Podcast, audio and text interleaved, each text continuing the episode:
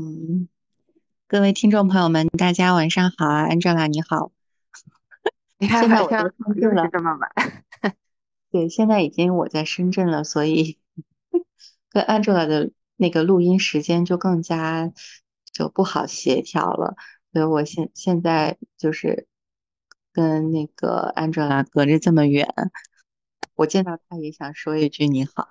我们俩这会是 时隔几个月吗？啊，对，又隔了好几个月。然后我一看，现在时间是二十二点二十二。哎呀，真是，嗯，一天中最二的一个点。然后我们开启了录音模式。好的，那我们今天说点什么呢？我们今天说点那个特别主旋律和感动的话题吧。我是最近在看这个大家呃网友们对亚运的反馈，我挺意外的，就是叙利亚的关注度特别的高。呃，而且我嗯，看到有一些就是媒体的采访，因为也是其实也是亚运外交的一个部分吧。呃，就采访这个叙利亚的总统巴沙尔阿萨德，就问他说，在这个开幕式运动员入场的时候，全场的这个欢呼声特别的热烈，而且有很多观众和网友在网上留言说，即便身在废墟，也要仰望星空。愿有一天这个大马士革开遍玫瑰，有很多这种感动的留言，问这个巴沙尔阿萨德有什么想跟中国观众说的，中国网友说的。那巴沙尔阿萨德就说，呃，他特别的动容，就是那一刻，在那个八万人的场地，那么多人欢呼的时候，他是很动容的，而且他觉得，嗯，以前因为距离很遥远，两个国家的距离遥远，所以他觉得叙利亚和中国人的感情可能也没有那么的就是紧密，但是这一次他来了，他觉得叙利亚和中国人之间完全能够了解，呃，对方的历史走过的路，呃，而且他觉得中国这个国家非非常伟大而谦逊。嗯，我其实自己也挺感动的。我是因为看了有一个人写的一个留言，叫“以我来时路，赠君沿途灯”，我觉得写的真的是特别的那个那个好。我看那个大家好几千个人就是给他点赞什么的。然后我我其实挺好奇的，我想问问 Angela，你觉得大家为什么就是对叙利亚这次这么关心，包括显得这么这么热情？虽然可能有一定的就是就是引导的成分在，但是大家这个这个这个关注的心和关注的点是什么呀？哎，那我们哦，对，因为亚运会，亚运会可能，呃，内战，嗯反正打仗，嗯，民不聊生的国家挺惨的，就是这个国家了。然后那嗯，个大家的那个啊，尤其南方的同学们的那个同情心就爆发了，应应该是这样吧？所以所以呃，Angela 觉得点是那个同情和善意的这个点，对吧？我觉得是，尤其对美国的不满，就是对他造成了他们现在这个样子，所以呀有可能就是这样。嗯，对，我觉得美对美国制裁给别人造成伤害的这个共情，我觉得确实是一个挺重要的因素。哎，你这么一说，我就想起来一个前同事，就是叙利亚人，年纪也不小了。他呢是因为在北大读书，所以就有机会留在中国工作。他就，我上次是和他去西藏出差，在西藏待了可能三周多吧。他那个时候就跟我们讲，哎呀，就是以前叙利亚就是多美呀，文化多灿烂呐、就说他自己以前在黎巴嫩搞金融，风生水起，你知道吧？就忆往昔峥嵘岁月。但是这个，嗯，叙利亚，尤其是中间，就是那个，其我现在说这些其实是好几年前的事情了。有一段时间，那个 ISIS 特别的猖獗的时候，你还有印象吧？有离，那个离那个时间是不远的，所以当时那个时候你就觉得，反正我个人那个时候觉得叙利亚已经不是一个，就是它已经不是一个正常意义上的完整国家了。就在那个时候，在我的概念里面，我觉得它是一个，就是你常常觉得可能有六七种这种政治和军事的这种力量都在这个他的这个疆域里面吧，在在做一些斗争，所以当时觉得是一个不正常的国家。所以印象很深的就是他，就我说的这个同事，他是只能办一张中国银行的银行卡，如果我要是没记错的话，其他的银行的银行卡他也办不了。啊？为什么？这个我不太清楚，和他和叙利亚遭遇这个制裁是否有关系？但是他，而且他也不能办信用卡，他只能办储蓄卡。哦，嗯，而且很多移动支付的功能各方面的，他是没有办法使用。他当时是跟我这么这么说的啊，我们也没有太去深究这个原因，因为。也也觉得不太好去讲他，包括他很喜欢讲叙利亚历史，很很丰厚这件事儿，我们还就说，哎呀，也能理解他，因为对于这个国家来说，你说如果他再不讲讲这个历史，可能就现状也没有办法去去说太多。呃，而且他爸爸和他弟弟当时是就是还在大马士革的，然后那个时候呢，我印象很深的另外一件事就是。因为受美国的制裁，连抗生素都没有，可能那个基本的医药还要靠联合国的这种人道组织的救援，用直升机空投这个方式。所以当时他包括寄回家一点钱，还有包括寄回家一点药，其实也都是找同事帮忙。嗯这个我印象是非常深的，当然背后就是因为什么原因，我就是像像这来说，比如说为什么不能办很多银行卡，或者他这个寄药的途中他会遭遇什么样的这个困难，其实我们也没有弄得太清楚。坦白说，就是能给他一点帮助。各种时期的制裁，这个，因为我当年在英国上学的时候，我老师的老公是伊朗去的难民。就是有一天忽然就就好像就怎么了，然后嗯就回不去了，然后他就跟一个英国的本地的女女生就结婚了，后来他就留在英国了，但是好像他那些钱啊什么的，就是得得从头开始。然后我们都知道的有一个朋友不是在土澳那个小伙伴嘛，他之前一开始在那儿的时候说有那个邻居是伊朗人，也是。就是因为制裁，他们的钱弄不出来，所以得在那儿白手起家重新开始。可能估计都就是这种，就是他可能金融系统也有一些制裁，他们的钱弄不出来或者有限额之类的。就是咱们不具体生活在那儿，咱不懂。但是这个事情影响很大。我觉得人在国外海外飘着，其实就是最大底气就是我有钱。虽然我可能在这儿是一个外来的那个新的新移民，但是。我有底气，但如果这个一下给抽没了，反正我觉得那就只能靠真爱了。那那那那那挺难的。所以当时我我记得就是在哪一年，可能在一六一七左右。当时呢，我们的就我们国家对于呃海外来华人员的工作签证呢的政策有一些调整，大致上就是说我可能我的签证要分成 A、B、C。不同的等级的，那可能就是这种急缺、紧缺人才，可能是 A 类的签证。但是，比如你是这种老师啊，比如英语老师一类的，就是咱们能想到的，就是外国人在华就是从事特别多的这些行业和职业，可能你也就是能拿到一个 B 类的签证。那也有可能就是签证。也不是那么好就能拿到的，就对于他这样的国家的人来说，尤其是一年一签嘛，他们这个工作你也了解，之前就是都是一年一签的这种，所以我们还说就是这个评分里面啊，这个中文水平还占比挺大的，就说他是不是要好好学一下中文。因为他中文的这个能力真的是不怎么样，我就没有看过他说中文。我倒是看过他打打拼音，所以我们当时还说，哎呀，他是不是应该就是……哎，叙利亚就是阿语吗？我我不知道啊，我就是想问问。对，阿语，阿语。哦，嗯，那个语言对我来说也是一个另一个世界的语言，完全悲苦。你看他们能驻战的地方都啥地儿啊？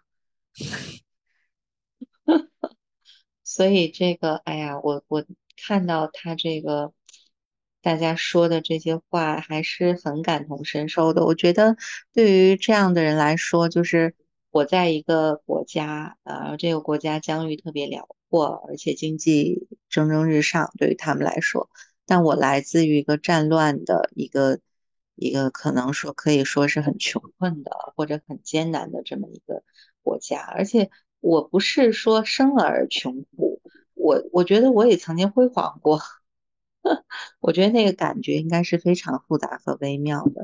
就我以前读书的时候，我导师就说中国人特别能吃苦啊，在日本说中国人特别能吃苦，怎样怎样，他就说他没说几句，当时就有一个孟加拉的人，他就说你们谁也没有吃过孟加拉的那种苦。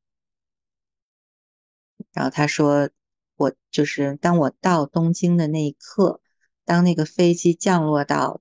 成田机场的那一刻，我就想好了，我就算死，我也不会回去的。这个话我这么多年了，我印象一直很深。因为我记得当时就是研究生考试的时候啊，学校有规定，就如果你是联合国规定的什么，在什么样的贫困线以下的国家，你是可以申请去免你的考试费用的，就你的考试费用也是可以报销的，因为。可能就是考试费用对他来说都是一个挺挺大的一个数字，所以就是哎呀，也也不是说要跟那个穷困的人去比，说比出一点自己的幸福感和优越感但是确实，这个世界不是那么的像大家期望中的全是那些美好和鲜花盛开的东西，对吧？是有很多这种。叙利亚其实你就想，就是什么阿拉伯一千零一夜，然后叙利亚的部分就是大马士革玫瑰呀，嗯，是吧？那不是童话书里的那个那个那个地方吗？结果后来我我不知道零零后的印象里面，因为他们现在看抖音了。那反正嗯，我觉得八零后反正看新闻的时候，就是就小青说的，ISIS 特别猖獗猖狂的那几年。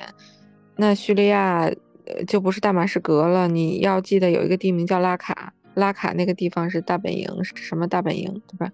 那个地方就不好了。那个地儿，本来是一个好好的童话书里的一个地儿，现在就变成啥了？这都，嗯，它之所以变成这样，我觉得中国老百姓觉得是说灯塔国是，呃，在中间没有起到好的作用，所以，嗯，本能的就觉得说应该要同情他。而且，哎，这边好像新闻热度挺高的吧？因为，他，嗯，叙利亚总统夫妇分别接受了不同媒体采访，而且，好像那个，那个，那个总统夫人还去了北外吧？对他去了北外。然后大家也特别的这个热情。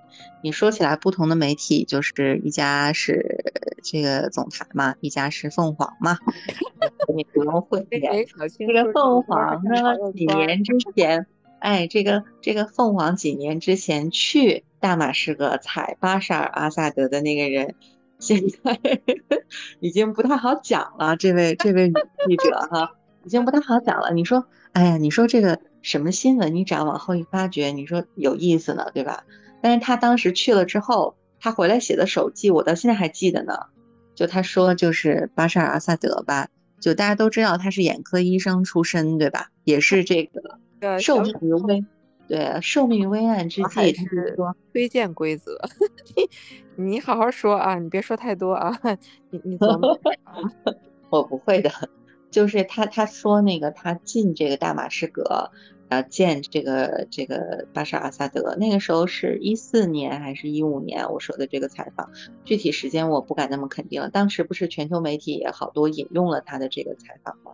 他当时说的一个细节，我就印象挺深的，意思是说，其实你，呃，这个整个这个战争的这个火线呢，离这个大马士革其实非常近的，就是在大马士革其实能听到这个炮声的，但是。这个巴沙尔阿萨德，他早上还是要喝咖啡的。就是说，这个这种怎么说，就是在在他看来是困境当中的一种一种优雅吧，困境当中的一种豁达吧。嗯，所以就，哎，我也在想，就人如果你每天都处在那种境遇之下，是是会有一种怎么样的一个精神状态？可能保持你的精神状态是正常的，都已经非常的这个这个困难了。但我倒觉得巴沙阿萨德不见老啊。嗯，还是有一点老。他本来就是人人的体脂率，如果是适中的话，确实不太容易出现大的变化。嗯，你这么说起来，我记得我之前还听过另外的一个人录的博客，他也不是什么记者，他就是一个国际时事的爱好者吧。但是他当时就是反正通过他认识的一些人脉，去到了叙利亚，并且很近距离的接触到了 ISIS 那些人，而且他还见证了一些就是 ISIS 投降的一些呃画面或者说场景。嗯，他。有一件事儿，他说的我印象是挺深的。他说，就是因为他当时去了之后呢，他自己就拎着东西，拎着摄影机什么就拍摄嘛。他就为了防止反光什么的，他就总穿黑色的衣服，穿一身黑。但你你也知道，当时 ISIS 也是穿一身黑，对吧？尤其那些很恐怖的画面，我到现在都记得。那个日本有一个独立记者叫后藤健二，不是被那个。就是直接就活生生的，就是割割他的头嘛，那个。哦，就说对那几年有很多很恐怖的那种。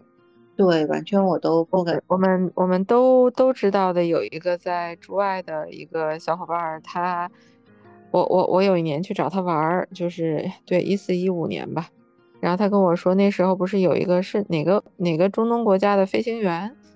啊，然后被那个他们抓到了，对，然后他们就把它放在一个木头笼里，然后要用坦克还是卡车碾过去。然后我们的外电素材里面大概就是只只到那个车开到笼子前面，然后那个那个那个画面你能看见那个飞行员的脸，然后没有后面。小哥非得特别坚持不懈的全网爬了，把那个素材弄全了。我说你你看了是吧？他说嗯，特别不舒服。我说这不是肯定的吗？我都没敢看。我记得有一个是，就是有一个约旦飞行员叫卡萨斯贝，然后把他放在就是铁笼子里活活烧。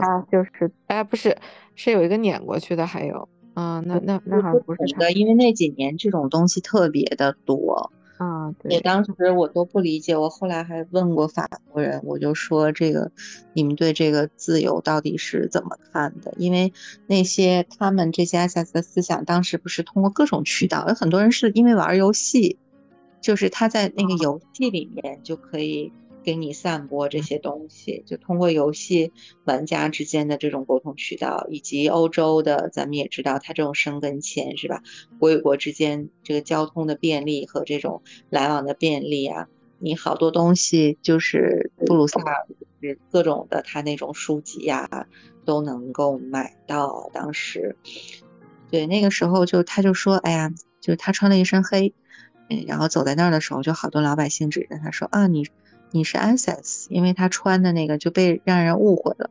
但是他想强调的是什么呢？就是虽然在我们看来他是非常残暴的，但是对于当地的老百姓来说，可能因为 ISIS 会提出一些比较实惠的一些所谓的政策，所以对他们来说，他们可能没有认为他们血腥和恐怖到那种程度。就是他们也知道，确实他用了一些极端的手段，但是另外一个方面。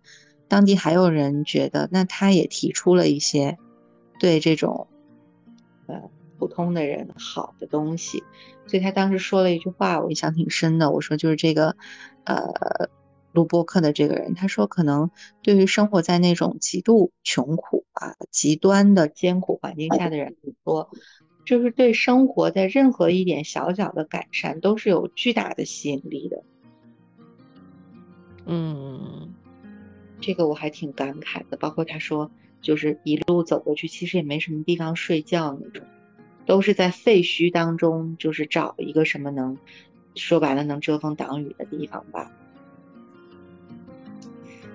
我也觉得，就是可能曾经非常富庶的地方，是吧？包括伊拉克，记得那个谁，局座讲，以前曾几何时是吧？伊拉克也是非常的这个富有和发达的，但是现在却在我爸那个年纪，他们驻外有一些中资企业驻外去伊拉克还是一个美差呢，现在都不能想象。嗯。是呀，就好多国家也是，就包括上次有人跟我讲，以前那个同事们去住土耳其，那时候就人家经济可发达了，就是咱们那个薪水啊，就不能覆盖啥。现在再去土耳其，觉得自己横着走啊？真的吗？现在？哦，我说对，反正土耳其这两年的经济也确实是埃尔多安搞的那那一套是吧？通胀率百分之八十。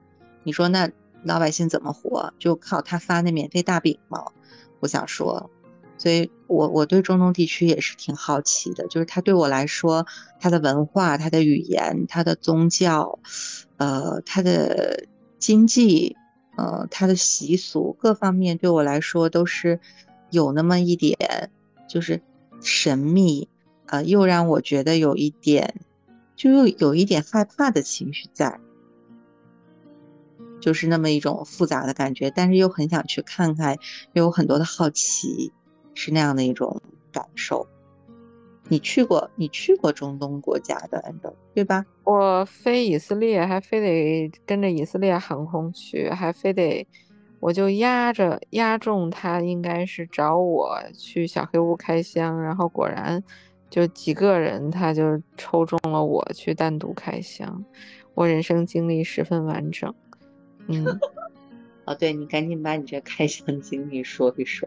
嗯，怎么说呢？就网上我之前还查了查，人家说以色列航空就是明目张胆的歧视女性，因为这个以前就是历史上有差点把飞机给炸了的，就是那个一个一个女生拿着行李，她不知道她未婚夫在她的手提行李里面放了炸弹，然后后来呢，可能。以色列航空就觉得那个他的那个画像就认为这些愚蠢的单身女性容易恋爱脑上头，就现用现在的话说就是恋爱脑，就就他可能知道也可能不知道，容易被人利用，或者是他就已经不怕了。就是我们这种那个 single lady 是最最最大的不稳定的那个源头。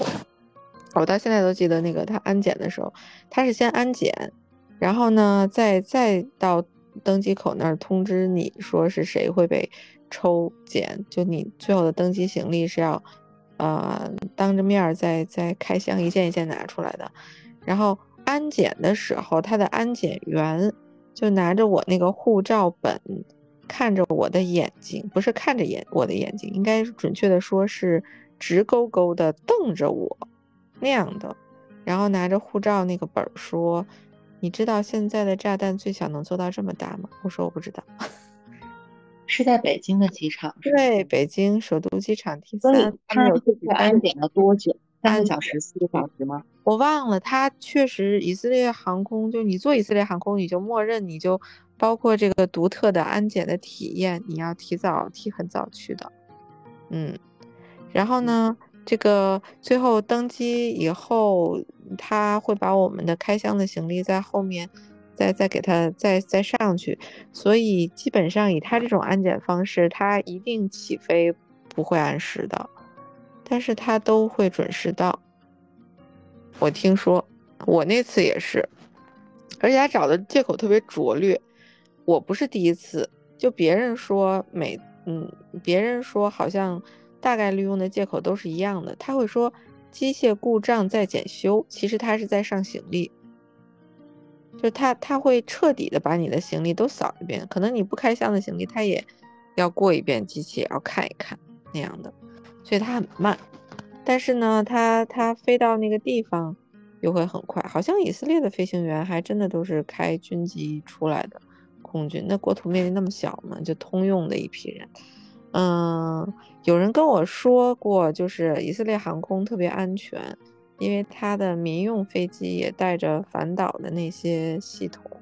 我说你不想想他为什么带着？因为有人瞄着他呀，也对吧？不安全，所以你就是一个非常独特的体验。我就验证了一下，单身女生果然会被抽中，你真的就一件一件要拿出来，就所以特别尴尬的内衣什么的，你最好就提前要要弄一个包装，你可以让他看见，但是他可以就因为透明的嘛，他也不用让你拿出来。我其实打包的时候就就已经想好了，就是被呃抽中开箱的话，每一件都要给他看的话是要怎么打开。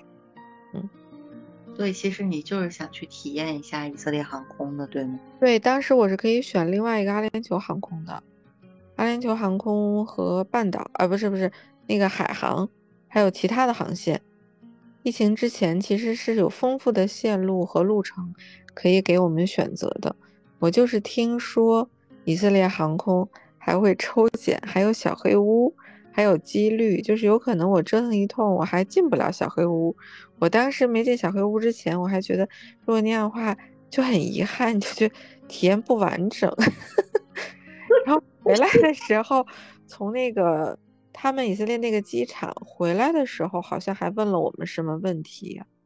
就是我们有没有额外拿什么东西什么的啊？然后，嗯，也是，反正他那个安检是真的，我我觉得有体验一下的必要，但是确实不能跟蠢人一起。但是要，因为你前后话对不上的话，他那个不太行。我头一次被人。就是直勾勾的，他他能看到你眼睛里面去，你知道吗？他就问你那个炸弹那个问题，他还问了一个问题，说你知不知道现在这个炸弹做到那么小以后，它可以放进笔记本电脑里去。就是他非常严肃的瞪着你的时候，你就会觉得说啊，一方面我说啊是吗？现在都可以做到这样了吗？就是如果我平常那种不正经的语气，我会这么说的。那那个时候就他那么盯着你的时候，你就。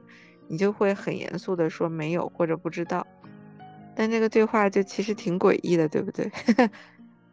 那这个工作人员他是以色列航空的工作人员，对吗？对，以色列航空的中方的工作人员，地勤的。对，航空中方的地勤。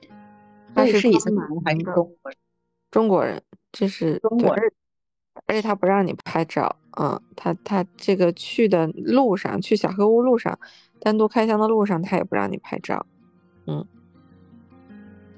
所以怎么说呢？第一，安照的人生确实是很完整的，因为如果是我，要是看到了这样的攻略，我天哪，马上换别的航空。我就是没有那种体验完整人生的勇气。还有就是这个政治的影响，其实对每一个人的影响都是深远的。而且我我觉得，尤其是在那样的国家去生活的话。肯定这个感受是特别特别深刻的，哎，你这么说，我想起来，我真的觉得我也，我怎么遇见这么多中东的人啊？也不是这么多，就是生命里也曾遇见过。我之前有学姐，我说我在日本读书时候的学姐，叫侯赛因玛良，就是你觉不觉得多那么多这个中东地区来？哦，我当时还写过一个。以色列航空往返体验记呢？我现在发给小琴。我当时还人家让我一定要写下来，因为它非常著名。然后一般去的人除了拿着就是那个外交护照的，他们是有一些行方便的那个，剩下的人尤其是女生，就一定不会能不走这个航空公司就不走。我现在翻到我以前的记录了，他是要求至少提前三小时安检。你这个确实是一个非常值得记录的经验。说回我刚才说那个侯赛因玛莲，你知道我刚认识他的时候，他就他就问我说：“你是不是想问我说，我为什么不戴头巾？为什么不蒙面？我为什么能在日本读书？”但是我觉得他家庭，他是那种外交官家庭，他爸爸反正一直待在英国，因为他改论文的时候，他爸有帮他改论文，这个我知道。我认识他的时候，他已经在东京住了八年了。他后来嫁了一个意大利人。哇，我我反正我我一直觉得她特别的美，就她是那一张，就真的是让你感觉就是马上会联想到埃及艳后这样的词汇，你知道吗？哦，我觉得那个意大利人的审美都特别在线。如果意大利人要娶一个那个中东的美女的话，那应该挺美的吧？是吧？我对我真的觉得她特别的美，就是反正在我见过的美女当中，我觉得她真的是就融合了中西方的审美的那种美。就就中东很多女孩子的美，确确实是那种中西结合的那种美。就它既有就是中国人现在喜欢的那种深邃的五官啊，雕刻般的五官啊，大眼睛啊，睫毛特别的长啊，但同时它又是那种黑头发的，它是那种东方韵味的，它是内敛的，它又不是就是美式的金发女郎的那种，让你觉得她们外放的那种东西。所以我真的觉得是有那个中西合璧的和中西兼容的那种美在。然后他当时跟我说，伊朗也。就是他们只是就是需要头发就是蒙起来，也不是说，呃蒙脸。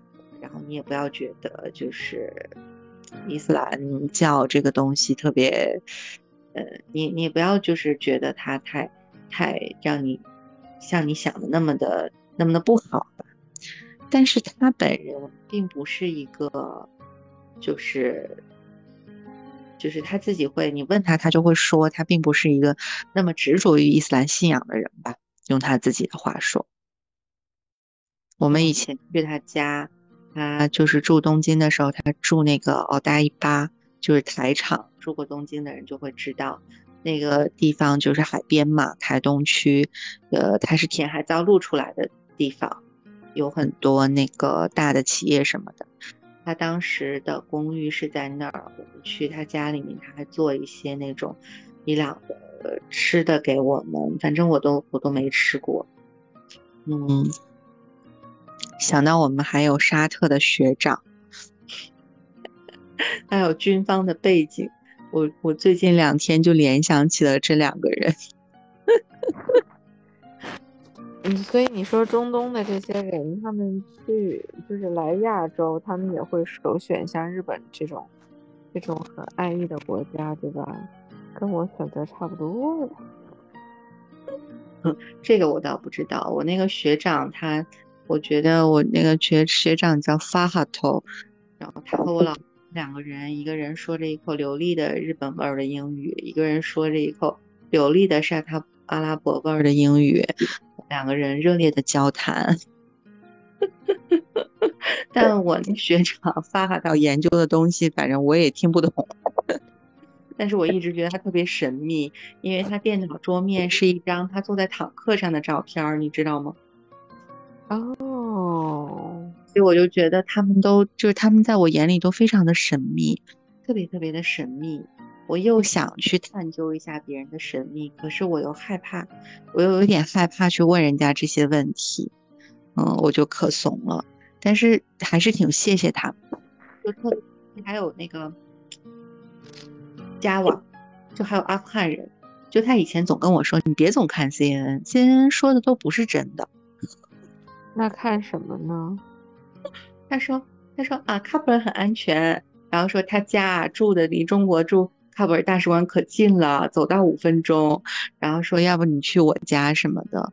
我这两天想起了好多以前认识过的这些同学，但很感谢他们，因为我觉得如果不是他们出现在我的生命里，我可能完全不会去，就是我我的视野，可能我的关注点也就不会就是触及这些地区吧。也感谢他们，就是。打开了我观察人类的一点点的 一点点的视角吧，否则我就感谢叔叔阿姨把你送到了那个那个邻国一衣带水的邻邦，然后呢，在因为你你你被出去见世面了，你你就你就是不见到他们，你也会见到别人。首先是爸妈很有眼光，把你扔出去见见人去了，然后他们成功了。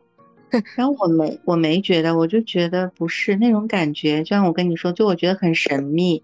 就比如说你出现一个什么，就是美国人、英国人什么的，咱也不觉得他们神秘呀。我说实话，就我也不是说我多了解呃欧洲和北美的文化，但是你不觉得它神秘？你懂的。就是那些什么阿富汗啊、什么伊朗啊，就那些地方对我来说，神秘色色彩真的是很浓厚。哦哦，嗯，就我就有这种这种感觉，反倒是反倒是好像对西方的人就觉得他神秘感没有那么的没有那么的强烈吧。不过我有时候觉得吧，我以前认识，也不是我认识，就是我看到的一些欧美国家的人什么的，他们在日本的话，他们也可以不说日语，他们还是可以用英文去念书。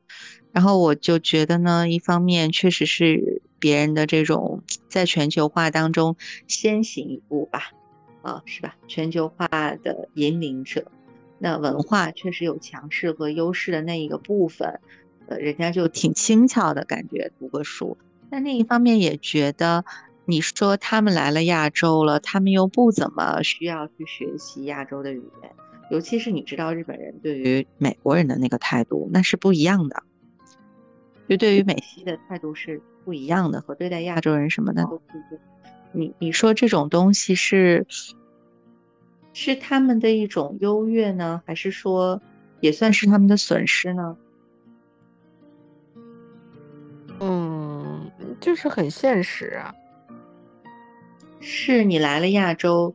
嗯，之后你还，我只记得原来我们学校还有亚太研究课，然后你在这儿好像搞什么亚太战略，就好像你又来了亚太，你好像来搞研究什么的。但是你说你都不去学习一下当地的这种语言啊什么的，然后你还是用英文去搞搞那些东西，你搞出来的这个战略和这个研究真的是，就是它有这种。针对性吗？或者它真的是基于你对于这个区域的一个深入的了解而做出的一种研判吗？我有时候觉得算不上。嗯，就是亚洲，也不能说亚洲吧，就日本还是得迎合他们的感觉。嗯，确实很，肉眼可见的，这就是那个最强的，所以也也没什么好犹豫的吧。对啊，所以我就觉得日本在在迎合他们，包括这个教育的理念。其实教育，我觉得这种选择是挺深层次的，因为他们这种人回去了，在美国或者在西方什么的，就可以说，哎呀，我在我在亚洲看到的什么，对吧？亚洲的人怎么想的什么的，所以我们应该采取什么样的战略？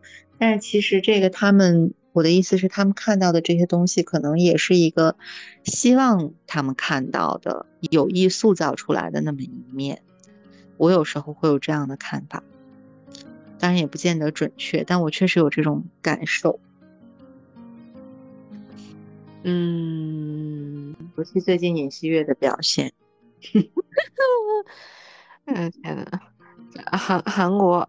那个，嗯，那个那个部分，我觉得东亚观察局刚好有一期说的还挺清楚的，这个我就不展开了。他们终于回归了本业，我觉得那期做的还还可以，有一些值得听的部分。你现在是在蹭人家的热点吗？